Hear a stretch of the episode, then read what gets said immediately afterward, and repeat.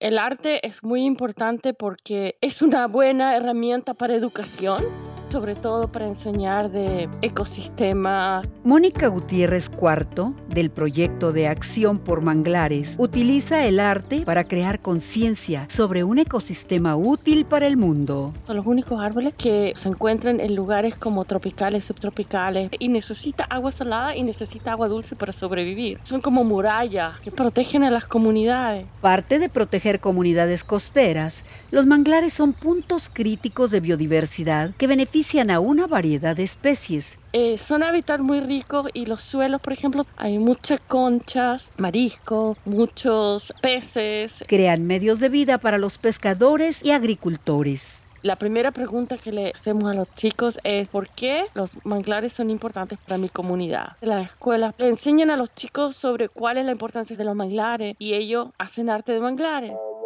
Deja que el arte inspire tu contribución y descubre tu ritmo de conservación en latinoverde.com.